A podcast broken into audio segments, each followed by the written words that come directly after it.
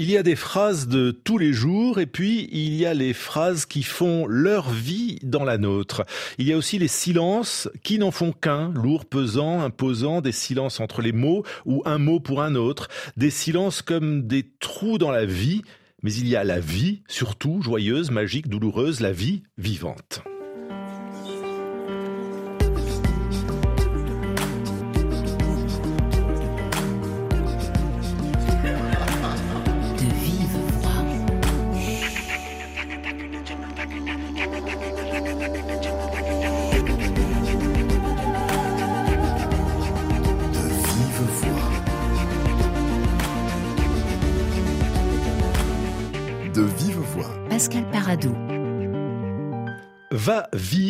Va ailleurs et ne revient plus. C'est sur cette phrase que Cossier Fouille a construit sa vie. C'est sur cette phrase que repose le nouveau roman de cet écrivain d'origine togolaise qui depuis 30 ans alterne théâtre et roman euh, ici en France. Bonjour Cossier Fouille. Bonjour. C'est étonnant comme cette phrase, on l'entend en lisant votre livre Une magie ordinaire. Oui, ce qui ce qui porte le, le livre, ce qui porte le récit, c'est le rythme de cette phrase. Ouais, c'est le véhicule de, de, de, cette phrase est le véhicule de, de, tout ce récit, ouais, de toute l'histoire. Va vivre, mm. va ailleurs et ne revient plus, ce qui n'est pas du tout la même chose que va-t'en. Non, ce n'est pas du tout la même chose. C'est une, c'est une phrase qui porte à la fois une, dimension tragique, mais aussi une dimension de, courage. C'est la mère qui le dit à, son enfant, et ce n'est pas une phrase facile à dire pour une mère. C'est va vivre, voilà, va trouver le, bon air à respirer ailleurs qu'ici, puisque ici, euh, tu as beau être dans mes bras, tu pourrais mourir dans mes bras. Et je préfère que tu sois vivant en dehors de, de, mes bras. Vous l'entendez encore, cette phrase? Est-ce que vous entendez la voix de votre mère? Ah oui, oui, absolument. C'est une, pendant tout le temps où j'ai écrit ce, ce, livre, euh, cette voix était présente. Elle était présente comme dans une sorte de, de rêve éveillé. Ouais. Et vous avez suivi l'injonction maternelle, puisque vous êtes euh, parti. Votre vie en dépendait. Oui, oui, oui, c'était... Euh, J'écris pour me sauver la vie, c'est une autre des phrases de ce roman. Et, euh, et euh, ma vie j'étais arrêté, il hein, faut dire les choses telles que, telles que se sont passées. J'étais arrêté pour avoir écrit. Et euh, mais ce qui m'a permis de partir, c'était aussi euh, euh le fait d'avoir écrit, puisque euh, la pièce de théâtre, une pièce de théâtre que j'avais écrite à l'époque, ma première pièce de théâtre, Le Carrefour, m'a valu le, le, le, prix de, de, de, de, RFI Théâtre, et c'est comme ça que j'ai pu quitter le, le pays. Donc euh, ça m'a sauvé la vie, oui, parce que j'étais en danger. Parce que les tortionnaires ont dit vous avez écrit, vous avez été récompensé, donc on peut pas vous supprimer en fait. Exactement. Alors que vous êtes torturé, ah, vous êtes très précis et, pour la première fois, j'ai l'impression très précis dans ce que vous racontez de, ce moment où vous êtes euh, étudiant et vous êtes arrêté, torturé, tabassé et plus encore. Oui, euh, c'est la première fois où je mets les mots sur cette expérience euh, traumatisante et et ce, parce que écrire, c'est aussi euh, affronter la difficulté de dire. Et cette difficulté de dire, euh, je l'ai affrontée pendant des, années. J'ai pu raconter euh, cette violence subie par des chemins détournés, mais là, j'ai affronté ouvertement la, bête, quoi. Voilà, le, fantôme du dictateur et ses sbires et, oui, nommer les, nommer les choses et nommer ceux qui sont, en sont responsables. Donc votre mère, Cossier Fouille, vous dit va vivre, va ailleurs, vous partez et vous ne reviendrez pas pendant près de 30 ans. Mm. Et puis un jour, le téléphone sonne et c'est à ce moment-là qu'on mesure l'éloignement parce mm-hmm. que c'est le début du roman, c'est le début du livre. Votre frère vous appelle pour vous dire que votre mère est hospitalisée et très malade. Oui, bah, le, livre, commence comme ça, euh, avec cette nouvelle euh, terrifiante qui est qu'elle est à l'hôpital. Et le mot hôpital à Lomé est un, est un mot euh, terrifiant. Il y a une description de, de l'hôpital de Lomé euh, euh, dans, le, dans le livre et on comprendra que c'est d'abord, enfin, c'est pas l'image euh, de personnes gentilles, soignantes, qui, qui de, de, de, conditions d'attention au corps. Euh, c'est pas ces images-là qui nous viennent à l'esprit, c'est plutôt des images de terreur qui nous viennent à l'esprit. Oui. Alors votre mère se meurt et c'est donc à ce moment-là que vous mesurez l'éloignement, que vous mesurez le, le, temps euh, passé. Et, et, ce livre, que j'ai du mal à appeler roman, même si c'est marqué sur la, la, couverture, raconte ce temps loin de votre mère, mais aussi les silences de votre père, votre relation à la poésie, à la littérature, aux bijoux, aux chapeaux. Il est, il est très autobiographique, peut-être le plus autobiographique de, de, de, de vos livres. Pourquoi avez-vous eu besoin aujourd'hui de raconter tout cela.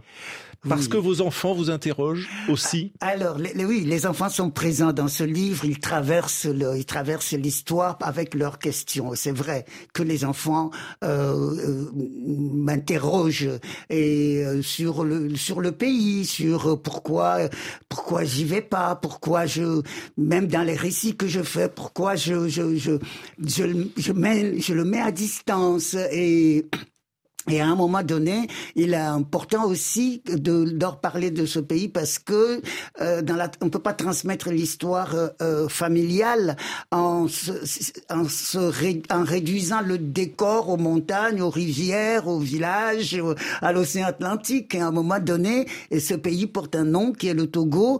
Et le Togo, c'est un, un, un, ça, ça, raconte un contexte politique, historique, et que et que forcément, euh, il faut euh, il faut, il faut affronter ça. Il faut. Euh, et, et votre famille et votre histoire personnelle mm-hmm. euh, se mêlent justement avec cette histoire euh, politique. Donc c'est une question de transmission.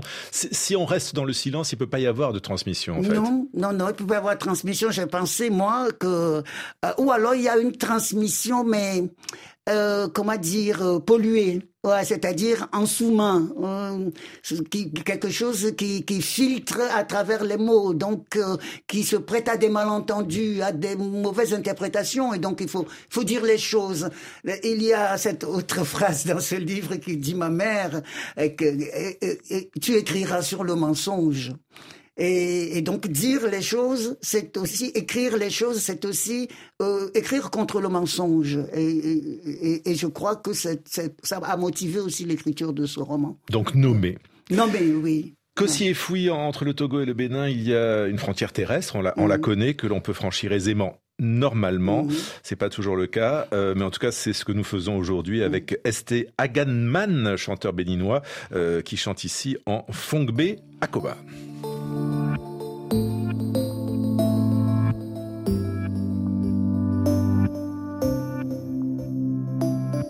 Dan blou kon bayi nou kon si kan o wayen de Fi poto a si ponan nou nou kan o wayen de Ken to ka rok pede kon yen man si kan blou pede Wazon fon de gel non lek ba ma ou. Do nan a priyer ou be men ka fe ou. A disi e jami, a mi yon e jami. Po su ta final do ya o ka sieni.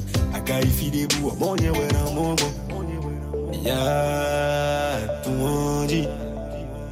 Ya, yeah, yeah, yeah non c'est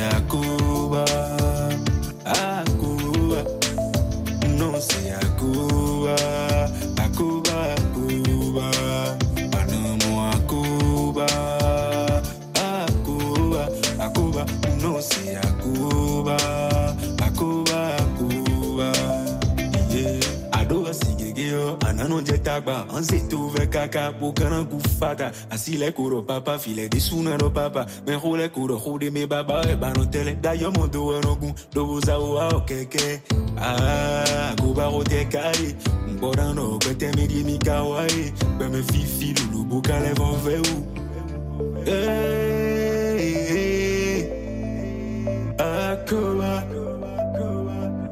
Este agamo, non se akoba. Akoba, non se akoba. Akoba, akoba, anamo akoba. Akoba, akoba, non akoba, yeah. bo anure maimo akana le blawi amla ibo karo nuna nyo kwikwi yolo luwindo fike ula boy de dai lo meo baby we lo wezundi sisu karo wezundi sabo karo wezundi ah kubaro te kai bonano betemeri ni Akoba qui signifie euh, danger en langue euh, B, exclusivité RFI, ST Aganman dans De Vive Voix en attendant son prochain album. Euh, et Fouille avec votre nouveau roman Une magie ordinaire, vous plongez dans la région incendiée de votre passé, je vous cite, votre enfance, votre départ du Togo, votre exil, mais aussi votre langue, car votre langue maternelle n'est pas du tout le français alors que vous écrivez en français. Mmh. Euh, oui, ma langue maternelle s'est levée. Et euh, j'en parle euh, un peu dans, dans, dans, le livre, parce que c'est à travers cette c'est à travers euh, cette langue aussi que j'ai rencontré euh, pour la première fois euh, des, des, expériences qui seront plus tard pour moi fondatrices de, de l'expérience poétique, mais je mettrai du temps à le savoir, puisque, enfin, quand je parle des expériences fondatrices, je parle de, de l'expérience de l'inspiration, par exemple. pendant longtemps, je n'ai pas pensé que les chants qui venaient à ma mère, donc dans, dans, dans ma langue maternelle, ma mère était soudain saisie, si j'ose dire, par des chants qui la traversaient, qu'elle chantait, qu'elle oubliait aussitôt. Et, elle disait qu'elle recevait ces chants. Et je mettrai du temps pour comprendre que ça, c'est l'expérience de l'inspiration.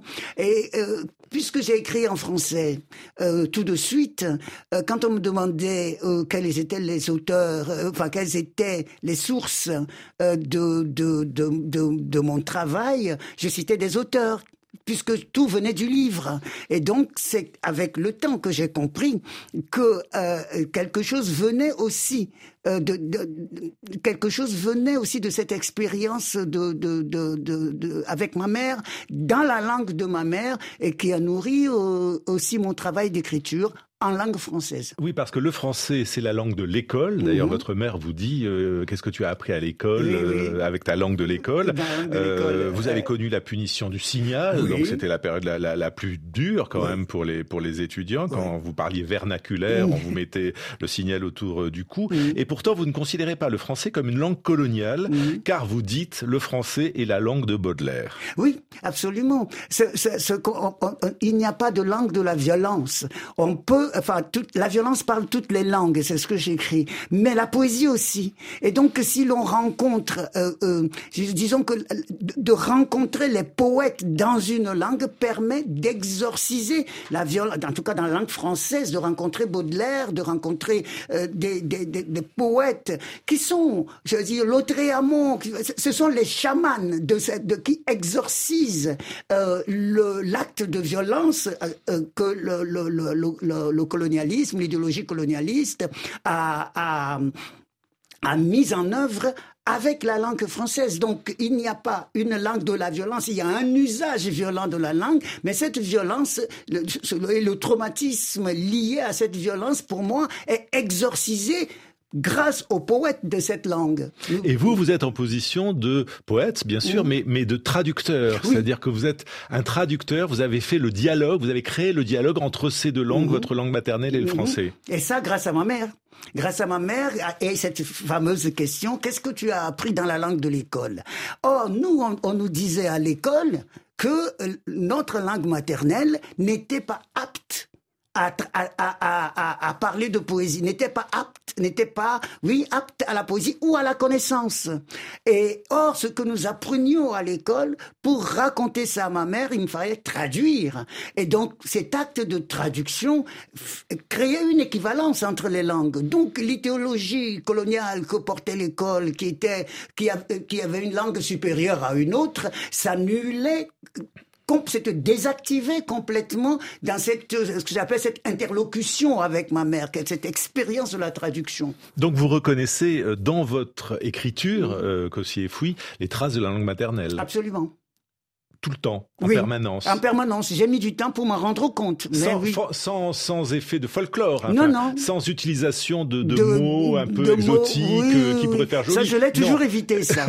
c'est toujours, c'est du rythme, en fait. Oui, oui. C'est une question de, de, rythme, de, de forme aussi. Euh, par exemple, euh, moi, le fait de m'être intéressé beaucoup à, à la, à, la, aux chansonniers traditionnels, la façon dont on, dont, dont ces chansonniers composent dans ma langue maternelle, euh, euh, le fait de m'être intéressé à des genres qu'on trouve dans ma langue maternelle qui seraient proches de la parabole. Euh, aidé. Moi, je n'ai jamais conçu le roman euh, à la manière rationaliste occidentale. J'ai plus, c'était plus proche de quelque chose qu'on peut appeler la parabole, par exemple. Et ça, ça vient de ma langue maternelle. Alors, vous écrivez dans, dans ce roman une magie euh, ordinaire que vous n'avez jamais séparé l'écriture de la poésie, la poésie du chant et, le chant de l'incantation. Euh, J'aimerais, Kossier-Fouy, que vous nous lisiez un, un court extrait de, de cette magie ordinaire qui est le titre de votre roman. Donc, ce sont les funérailles de votre mère, c'est à, la, fin du livre. Euh, funérailles que vous suivez par téléphone, puisque vous ne pouvez pas rentrer au Togo et vous êtes donc seul en France. Je suis happé entre chant et cri, dans le vertige d'un puits tourbillonnant, des voix placées très haut dans la gorge, plus dans la nuque que dans la gorge, à la limite de la déchirure des cordes vocales. On imagine le timbre de quelque furieuse créature des mythologies. Je suis ramené au temps lointain où j'étais sur le dos de ma mère, où mon squelette ressentait les vibrations de son squelette pendant qu'elle chantait, pendant qu'elle était parcourue par le chant qu'elle recevait et qu'elle délivrait aussitôt, le chant qui la traversait depuis une source obscure et se perdait à une embouchure inconnue, libérant la place pour qu'advienne le flux d'un autre chant. Et voilà qu'à la fin de sa vie, elle avait trouvé moyen de retenir ces flux, de les saisir dans un répertoire, de les transmettre à d'autres voix de femmes, de régler des tambours pour les accompagner, sachant qu'elle ne serait bientôt plus là et qu'il ferait beau voir que son fils, qui est au loin, s'en aille pleurer tout seul. Ces chants qui lui venaient quand elle pensait trop à ce qu'elle appelait les choses dures.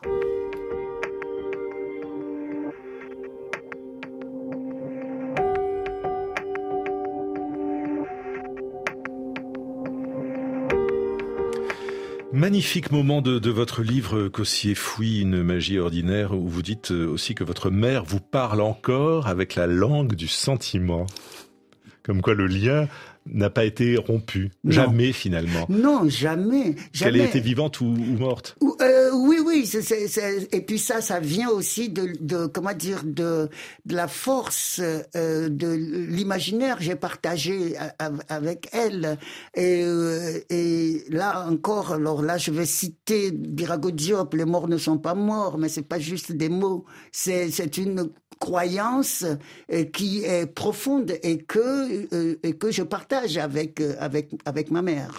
Si on doit préciser le, titre de votre roman, ou l'éclairer en tout cas, une magie ordinaire, c'est quoi? C'est la puissance de la vie? C'est la puissance du verbe qui transfigure, et la puissance du sentiment aussi, cette fameuse langue du sentiment. Quand je dis que ma mère, qui dans un grand dénuement, m'a donné euh, le sentiment de surabondance, et, c'est magique.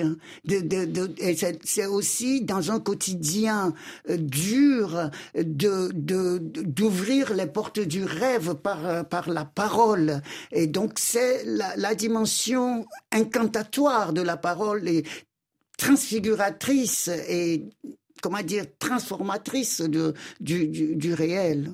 Ce qui est très beau dans votre livre Cossier Fouille, c'est que vous affrontez, vous racontez des, des, des moments très graves de, de votre vie et, et, de la vie de tout individu. La perte de la mère, on, peut tous connaître cela. Euh, mais il n'y a jamais de pathos, il n'y a jamais de sentimentalisme, il n'y a pas de trémolo dans, dans, dans, votre livre, mais il y a des couleurs, il y a des odeurs, il y a des sensations physiques, ce qu'on a entendu, c'est-à-dire le sentiment que, que les squelettes ont communiqué à un moment ou à un autre. Et puis ces phrases qui pèsent de tout leur poids, comme tu écriras sur le mensonge, qui aura été euh, une ligne de force dans, dans, dans votre vie, comme une prémonition de, de la part de, de, de votre mère. C'est incroyable qu'elle ait oh cette, cette prémonition-là. C'est ça, la, la, magie, la magie, elle est là aussi. Ouais, la, la, cette, la magie, elle est là aussi, dans, dans la prémonition. Ouais. Et, et, vous écrirez donc en effet sur le mensonge, et vous écrivez encore dans ce livre sur le mensonge, vous dites par exemple le Togo est un pays sans pays, et vous euh, nommez l'homme qui a fomenté le coup d'État du 13 janvier 63 pour euh, diriger ensuite le pays pendant plus de 35 ans, le père Fouettard, mais jamais vous le nommez. C'est vrai. Pourquoi vous ne le nommez pas Il y a des mains? Pourquoi je le nomme pas? Eh, Parce que c'est la meilleure façon de le mettre au cimetière, là où il aurait dû être dès le départ à 7 heures ce matin. Le président Olympio, qui avait quitté sa résidence, a été rejoint par quatre militaires togolais qui lui ont tiré trois balles dans le cœur. Il faudra que ceux qui ont été les artisans de ce coup d'État l'expliquent devant vous. Je suis hors du coup. On m'a appelé avec insistance pour venir prendre en main les affaires. Je suis venu nous sommes aussi émus à propos de la mort du président Olympio. Mais nous vous répétons que la mort du président Olympio est une mort accidentelle. S'il était resté quand on lui a dit rester, il ne serait rien arrivé comme les ministres qui sont à tôle actuellement. Janvier 1963, à cette époque, aussi fouille, vous êtes euh, bébé, hein, vous avez à peine oh un an, mais mais c'est quelques mois, quelques, mois, c'est un tournant dans la vie de votre famille parce que si dans ce livre Une magie ordinaire, vous parlez beaucoup de votre mère, vous parlez aussi de votre père qui, qui s'est engagé politiquement. C'était un homme simple, mais notamment il faisait des photos pour documenter euh, la répression à l'époque et cela lui a valu quelques ennuis. Oui, il était il était il était engagé du côté de, des indépendantistes, donc le parti de, de euh, Sylvanus Olympio, et comme il était photographe, il pouvait euh, documenter euh, les exactions de la de la, l'administration coloniale et aussi du parti des, des, activistes du, du, parti pro pro-colon, quoi, euh, parti largement financé par la par l'administration coloniale.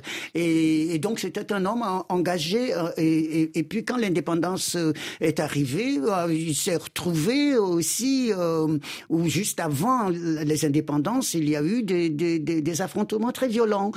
Il en a fait les frais. C'est resté mystérieux dans la dans la famille. On parle d'une maison qui a brûlé. Nous, on n'a jamais su si notre père que notre père avait une maison. On l'a su très tardivement parce que cette maison a brûlé, mais on n'en saura pas plus. Donc il y a tous ces silences là aussi euh, qui sont dans, dans, dans le récit de ce roman. D'ailleurs, je dis que euh, le récit n'est complet qu'avec les trous qu'il y a. Qu'il y a dedans. Il faut accepter ces trous. Je n'ai jamais eu envie, euh, et même en écrivant ce roman, d'aller enquêter, par exemple. Il n'y a pas d'autre vérité. Euh, ces trous-là, ces silences-là aussi font partie de la densité de, ce qui a été vécu. Il faut nommer les silences aussi. et, dire que ce sont des silences. Oui. Toujours nommés.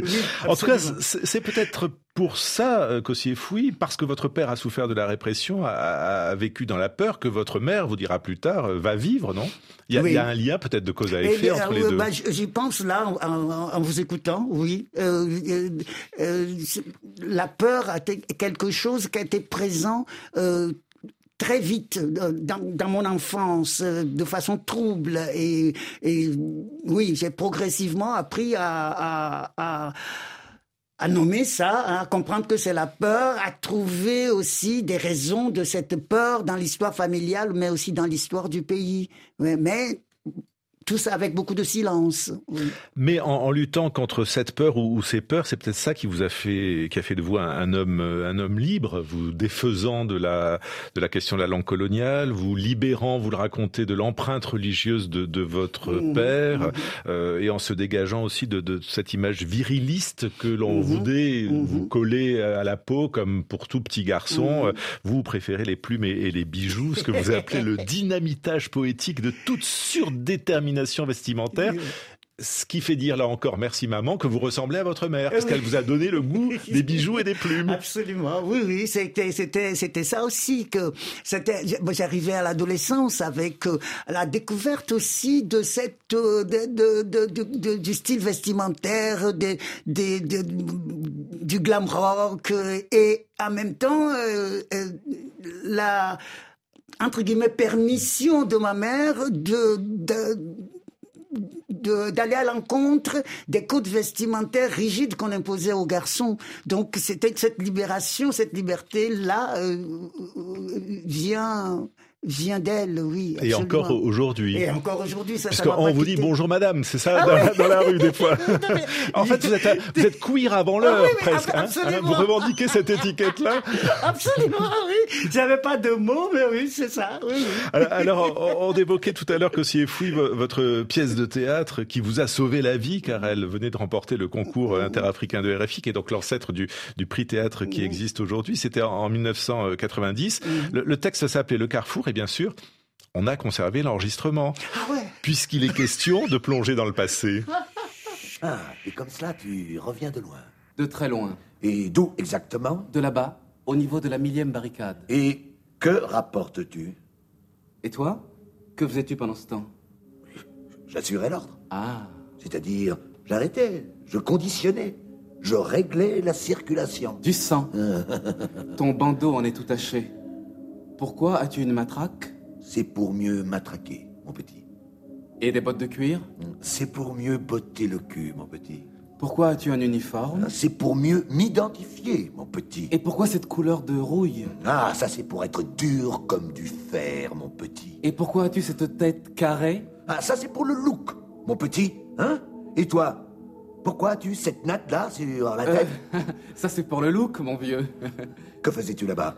Je voyageais suspect. Mais encore. Je. Enfin, je. Mais alors? Artistiquement? Politiquement? Le. le... Un. Hors la loi. Deux. Paria. Trois. Chaos Cossier Fouille, vous aviez réécouté cet enregistrement? Bien sûr, c'est qu'un extrait du Carrefour, mais vous l'aviez réécouté depuis? Ah non? Ah, c'est une. C'est une drôle de surprise. Mais ce qui est étonnant, c'est que dans ce court dialogue, il y a tout de vous. Ouais, ouais, ouais, ouais. Et puis je, je, je, j'en reviens pas parce que euh, effectivement, ce que je vivrai après n'est pas loin de ce que ce qui est raconté là sur le mode fictionnel. On va essayer de mettre l'intégrale sur le site de RFI.fr. Ah, ça pourrait être pas mal pour les ah auditeurs et ah pour vous aussi de pouvoir entendre l'intégralité. Euh, plus de plus de 30 ans sont passés depuis mm, cette mm, pièce de mm. théâtre. Euh, vous écrivez toujours, d'ailleurs, des romans et du théâtre. Euh, est-ce que vous écrivez toujours pour sauver votre vie? Oui, oui, oui. Même aujourd'hui, même aujourd'hui, oui, même aujourd'hui, et, et c'est l'acte sauver ma vie au sens de exorciser la violence. Et, euh, et ça, oui, euh, c'est toujours un, un c'est toujours un, rôle que j'assigne au geste que je fais, qui est d'écrire. Je ne, je ne sépare pas. Je ne, je ne sais pas ce que c'est que d'écrire pour de lire pour s'évader. Donc je n'écris pas pour faire cette proposition au lecteur, c'est pour dire quelque chose du réel, mais de la conscience tragique euh, qui habite le réel, mais aussi de la capacité de célébration. Qui, est un, acte d'exorcisme La capacité de célébration dans le contexte d'une vie dure. Ça, oui. Rien n'a changé. Mais c'est un livre joyeux, si je ne parle ah que d'une magie ordinaire, on ah est d'accord oui, ah oui, bien sûr. Bien sûr, ce qui gagne à la fin, c'est, c'est l'oiseau qui chante, bien sûr. Et c'est la vie. Et c'est la vie, ouais. Merci beaucoup, Cossier Fouille. Merci de m'avoir invité. Une magie ordinaire est éditée au Seuil, qui est votre euh, éditeur traditionnel depuis toujours. Il faut toujours le saluer. De vive voix, Pascal Paradou, programmation, Raphaël Pluxva, Guillaume Ploquin à la réalisation, émission à réécouter sur rfi.fr et on essaye de mettre l'intégrale de votre pièce Le Carrefour.